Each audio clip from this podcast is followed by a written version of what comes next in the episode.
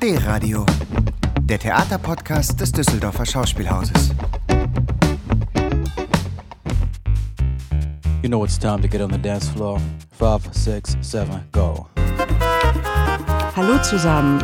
Wir haben uns heute hier getroffen, um über High Noon Tatort Orbit zu sprechen. Es ist ein Space-Krimi, der von und mit dem Ensemble des jungen Schauspiels entstanden ist und am kommenden Dienstag Premiere feiert.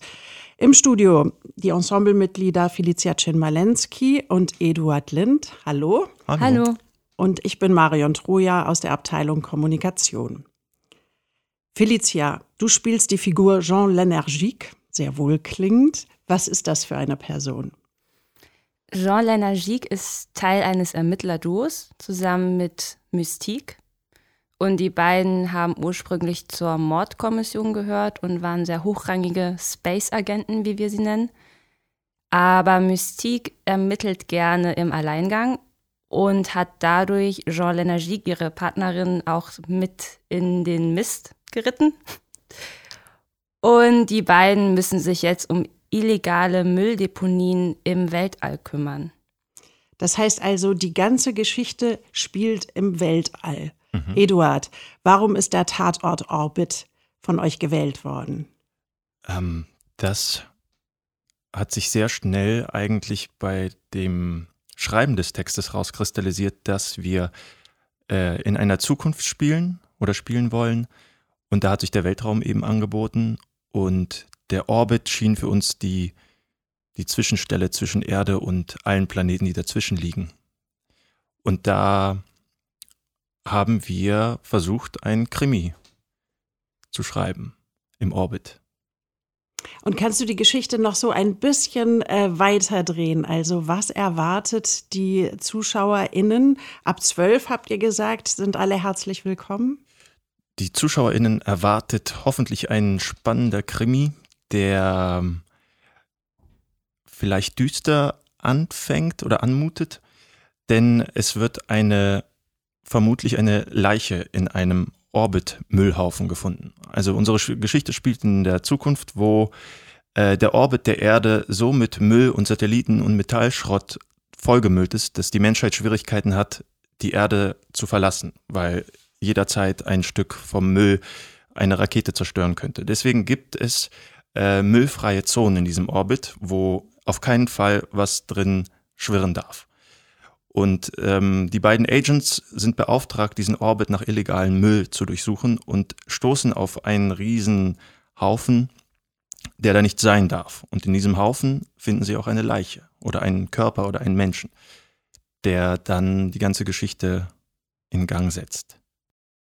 Diese Produktion ist unter besonderen Bedingungen entstanden. Es ist äh, eine Inszenierung, die ähm, das Ensemble des jungen Schauspiels sich überlegt hat und im Prinzip on top zu dem Programm, was das junge Schauspiel bietet, ja auch entstanden ist. Ähm, ihr macht es völlig autonom. Das Ensemble schreibt, äh, produziert, inszeniert. Ihr macht das Bühnenbild. Wie seid ihr dazu gekommen, diese Produktion ja zu machen? Was war der Antrieb für euch?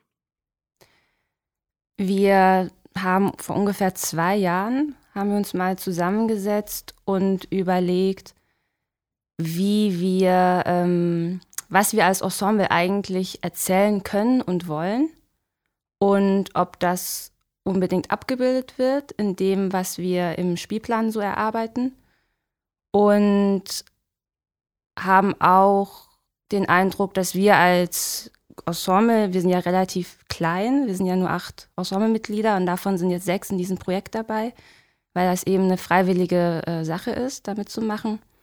Haben uns überlegt, was haben wir eigentlich für eine künstlerische Kraft? Was wollen wir erzählen? Wie wollen wir erzählen? Und was können wir eigentlich als Gruppe, die immer da ist und die immer miteinander arbeitet? Und was können wir unabhängig von jemandem, der äh, von außen kommt, also von einer externen Regieperson, was können wir erzählen, was können wir machen? Das war eigentlich der Anlass für das Projekt. Ja, und jetzt arbeiten wir im Kollektiv und das ist äh, in diesen Stadttheaterstrukturen, glaube ich, sehr neu. Ähm, ist aber in der freien Szene zum Beispiel gar nicht neu und auch an Schauspielunis ist das nicht unüblich.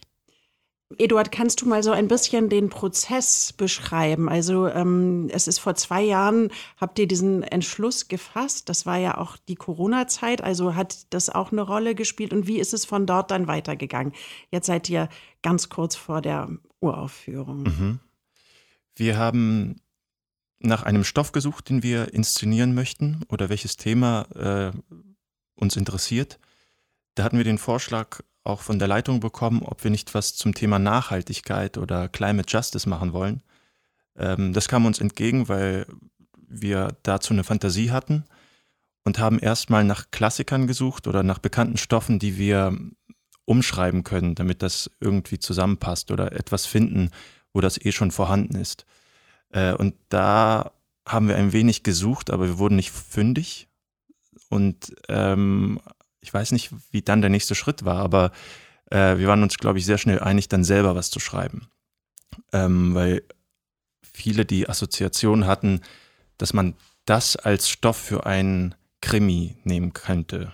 Oder ähm, ja, dass man eine Geschichte erzählen kann, die einen roten Faden hat, wo man bestimmten Figuren durchfolgen kann was weniger eine Collage ist, was sich natürlich zu einem Thema anbietet, wo man verschiedene Texte schreibt oder Textflächen auf die Bühne bringt oder performative Elemente. Wir wollten ein Stück machen.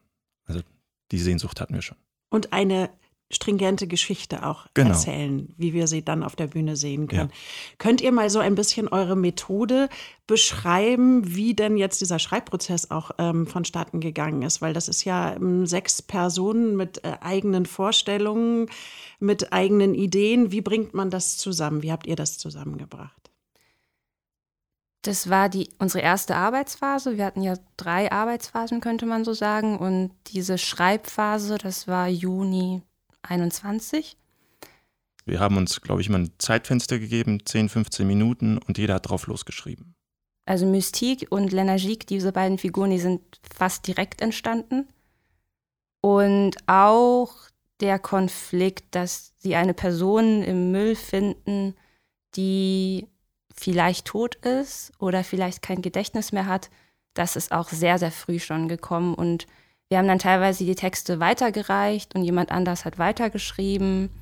Teilweise haben wir auch versucht, Sachen zu kombinieren, weil es schon Ähnlichkeiten in den Texten gab. Und so haben wir uns auf diese Geschichte geeinigt. Würdet ihr sagen, das ist ein kollektiver Sound, der dann entstanden ist, weil es ist, alle haben geschrieben, so habe ich das jetzt verstanden, ja, oder? Ja. Ja, das auf jeden Fall. Also es gab dann äh, zwischen, den, zwischen der ersten und der zweiten Phase haben zwei von uns das erste grobe Gerüst geschrieben, äh, den anderen vorgetragen oder vorgezeigt und das wurde dann wieder bearbeitet. Also es gab immer so Momente, die äh, das auf ein bis zwei Leute kanalisiert haben oder fokussiert haben und dann ist es wieder für alle geöffnet worden, nur um so ähm, kleine Knoten in den roten Faden irgendwie zu knüpfen. Und zu einem späteren Zeitpunkt ist dann noch jemand dazugekommen. Ihr nennt ihn euren Partner in Crime der Choreograf Leon Stille. Welche, hm, was hat das bewirkt, dass dort noch jemand äh, zu euch, zu eurem Team dazugekommen ist? Also er hatte von Anfang an auch die gleichen Rechte wie wir am Text zu arbeiten. Also es bis jetzt auch ist es nicht so, dass äh, Leon nur für das Körperliche auf der Bühne verantwortlich oder zuständig ist, sondern er sitzt genauso wie wir am Tisch und überlegt auch, wo äh, macht die Geschichte vielleicht keinen Sinn oder wo kann man sie spannender schreiben. Äh, also er gibt da seinen Input mit rein. Äh, vor allem auch, weil er mit auf der Bühne stehen wird und eine sehr entscheidende Figur spielen wird, die er sozusagen so mitgestaltet, auch textlich und inhaltlich. Das heißt, ähm, Choreografie, Tanz, spielt es eine Rolle oder sind es Bewegungsabläufe, die er ähm, mit reingebracht hat oder die ihr dann gemeinsam entwickelt habt? Also wir haben ja eine fast leere Bühne. Wir haben nur einen Wal, der an der Decke hängen wird. Ähm, und genau, das heißt, wir haben einen quasi leeren Raum. Und dadurch ist es sehr, sehr wichtig, wie sich unsere Körper in diesem Raum verhalten und bewegen. Es ist aber nicht Tanz oder Choreografie im klassischen Sinne oder was einem da so spontan dazu einfällt, sondern es wir haben mehr untersucht, wie sich diese Figuren bewegen im Weltall Und wir machen ja auch eine Exkursion zur Erde während des Stückes. Und wir haben auch untersucht, wie sich die Figuren zueinander unterscheiden könnten. Und neben der Bewegung spielt Licht eine große Rolle und Musik. Ähm, Ensemblemitglied Jonathan Giles hat Musik komponiert ähm, für diese Inszenierung. Das habt ihr dann nicht zusammen gemacht. Da habt ihr das an ihn ähm, abgegeben. Ist so etwas in so einem kollektiven Prozess dann ganz leicht gewesen oder wie sind solche Entscheidungen? Also was die Musik betrifft, fiel es mir leicht, das auf Jonathan abzuwälzen oder er hat sich ja freiwillig dazu gemeldet, ähm, weil er einfach ein Händchen dafür hat und sämtliche Instrumente spielen kann und äh, eine gute Fantasie dazu hat. Welche Art von Musik wird das sein? Er hat sich vorgenommen, keine ähm, akustischen Instrumente zu verwenden. Also er sitzt meistens bei den Proben mit einem MIDI-Keyboard und einem Synthesizer am Computer und schraubt so an der Musik. Ja. You know it's time ja to get on the dance floor. Five, six, seven, go.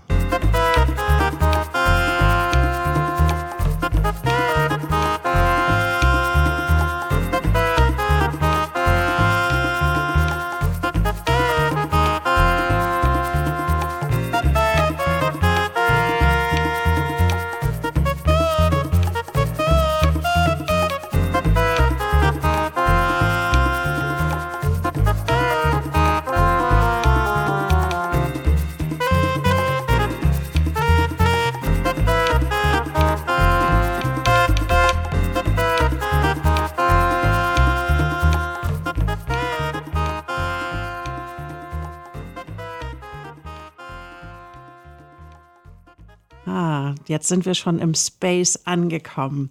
Ja.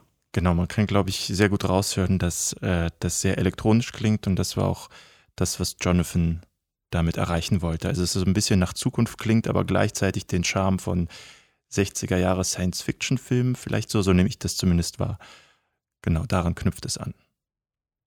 Felicia, du hast eben ganz nebenbei erwähnt, dass es ein Wal auf der Bühne gibt. Was bedeutet das und welche Rolle spielt dieser Wal im Weltraum? Unser Wal ist eine Art auktorialer Erzähler, also ein Wesen, das von der Erde in den Weltraum gekommen ist und aber komplett aus Plastik besteht, weil die Weltmeere so vermüllt sind und blickt auf die Erde blickt aber auch auf die Figuren, blickt in die Vergangenheit, blickt auf die Gegenwart und blickt auch in die Zukunft. Und genau dieser Wal besteht komplett aus Plastik, das wir extra gesammelt haben. Und äh, wir haben den jetzt auch komplett selber gebaut. Ein äh, Kollektivprodukt.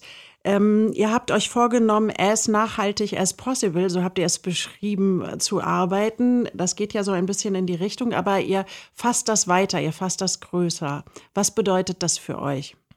Ähm, zuallererst, dass man nichts Neues kauft. Also die Kostüme bestehen alle aus dem Fundus, aus dem Fundusbestand. Es wurde nichts neu gekauft. Und wir wollten auch nicht, dass das Bühnenbild gebaut wird, also wo extra Holz oder Metall eingekauft wird, um daraus irgendwas zu bauen, sondern äh, wir wollten das nehmen, was schon sowieso da ist. Im besten Fall auch einfach Müll, was sowieso im Müll landen würde. Äh, und hatten die Idee, einfach Alltagsplastik zu nehmen. Also von dem, äh, von dem Milchtetrapack bis über zum Joghurtbecher bis hin zum Plastikschälchen, wo Käse drin ist oder sowas. Ähm, und das haben wir jetzt in Form gebracht und haben ein Walskelett, das von der Bühne hängt. Als einziges Bühnenbildelement.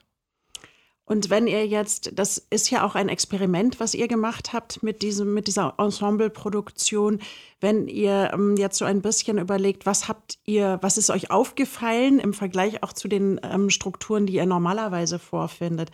Wo denkt ihr, ist es eine eine Richtung, die ihr jetzt schon beschreitet, die vielleicht ähm, Modellcharakter haben kann? Also ich glaube, dass es durchaus machbar ist, nachhaltig Theater zu machen. Also ähm, wenn man einmal in den Fundus des äh, Düsseldorfer Schauspielhauses geht, äh, man kann sich nicht vorstellen, was für Mengen an Klamotten da hängen. Und ich glaube, dass man auch neue Stücke mit verschiedensten Konzepten auch aus diesem Fundus ausstatten kann. Ganz oft werden diese Kostüme dann, wenn sie mal abgespielt sind, als Probenkostüme für etwas weiterverwendet, aber ich glaube, da steckt deutlich mehr Potenzial.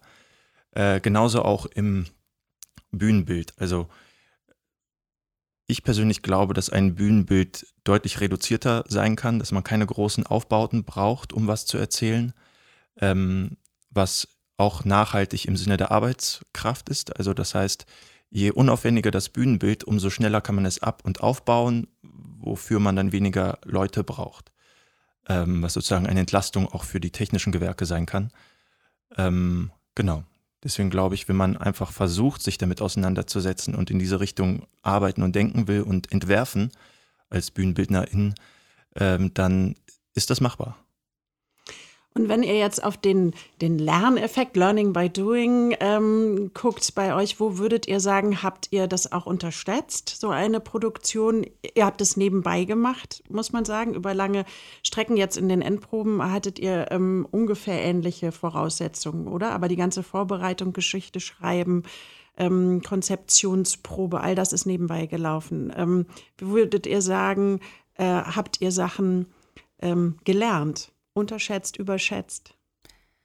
Ich würde sagen, was wir schon spüren, ist, dass so eine Arbeit, bei der wir alles erstens gemeinsam und zweitens komplett von Null erfinden, dass so eine Arbeit extrem viel Zeit braucht. Und wie schon am Anfang erwähnt, sind wir ein recht kleines Ensemble und spielen aber sehr viel und spielen auch oft in großer Besetzung und sind jetzt leider nicht so viel zum Proben gekommen, wie wir uns das gewünscht haben. Und etwas, was ich daraus ziehe und lerne, ist, wie viel Zeit man tatsächlich braucht und ähm, welche Ressourcen man in sich eigentlich braucht, um kreativ zu sein. Ja, und das, ähm, also dass Stückentwicklungen länger dauern als einen vorhandenen Stoff auf die Bühne zu bringen, das ist, glaube ich, vielen bewusst und das kennen wir auch. Aber einen Stoff selbst zu schreiben im Kollektiv, das ist, was mehr Zeit in Anspruch genommen hat ähm, als gedacht. Also unser Ziel war eigentlich zu Probenbeginn, also jetzt für die dritte Phase, eigentlich mit einem fertigen Text auf die Bühne gehen zu können. Das hat aber nicht hingehauen, weil äh, wenn man ein, ein Krimi schreibt, ist es noch mehr Herausforderung da, für das Publikum oder für den Zuschauer äh, Indizien zu setzen. Was darf er wissen, was darf er noch nicht wissen? Wie erzählen wir die Welt, ohne zu viel von der Welt zu verraten und uns darauf, daran irgendwie aufzuhängen? Was ist das Wichtige? Und das äh, hat zu viel Proben am Tisch geführt, was auch sehr viel Spaß gemacht hat, aber das braucht nochmal extra Zeit. Ähm, und jetzt kommt noch dazu, dass wir äh, Bühnenproben haben, wo auch geleuchtet wird. Also dadurch, dass unsere Bühne sehr leer ist, äh, bis auf den Wahl, äh, müssen wir viel mit Licht arbeiten, um Räume zu erzählen. Und dafür haben wir auch weniger Zeit als gedacht, um das umzusetzen. Das wird noch eine kleine Herausforderung, die auf uns zukommt. Aber ja, ich glaube, das ist das im Wesentlichen. Also über so einen langen Zeitraum und auch immer mit so ein bisschen Zeitdruck im Nacken, dass ähm, es zu einem Ergebnis kommen soll. Wie ist denn dann die Stimmung so im Kollektiv? Habt ihr euch noch mal ganz anders kennengelernt jetzt über diesen Prozess, über dieses Arbeiten daran? Ist es ähm, ja hat schnell jeder und jede eine bestimmte Rolle in der Gruppe? Wie ist eure Erfahrung mit diesem Experiment? Also wir sind alle noch erstaunlich entspannt dafür, dass die Premiere immer näher rückt. Ähm, das ist uns aber auch sehr wichtig, dass wir uns als Gruppe und uns gegenseitig keinen Druck machen und uns nicht stressen lassen.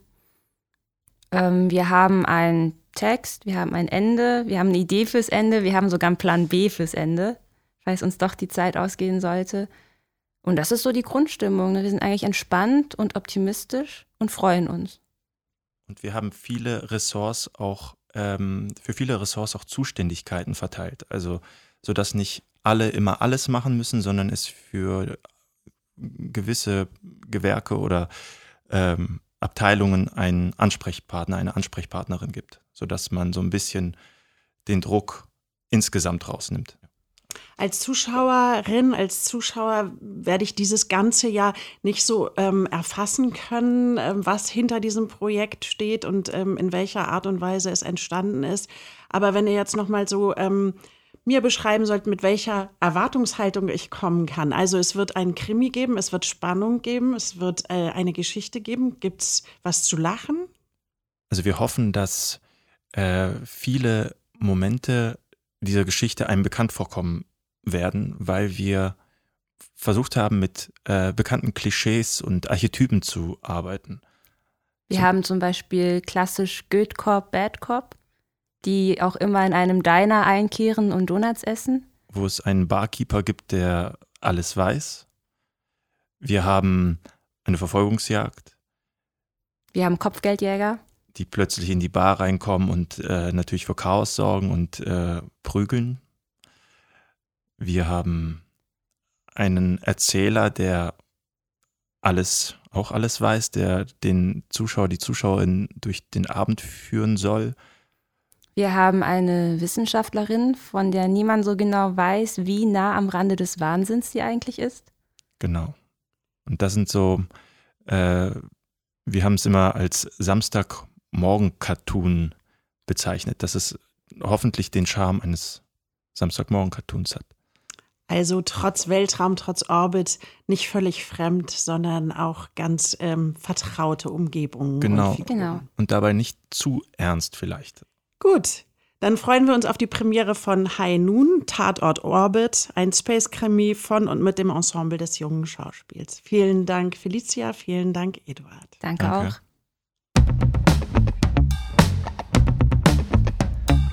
D-Radio der Theaterpodcast des Düsseldorfer Schauspielhauses.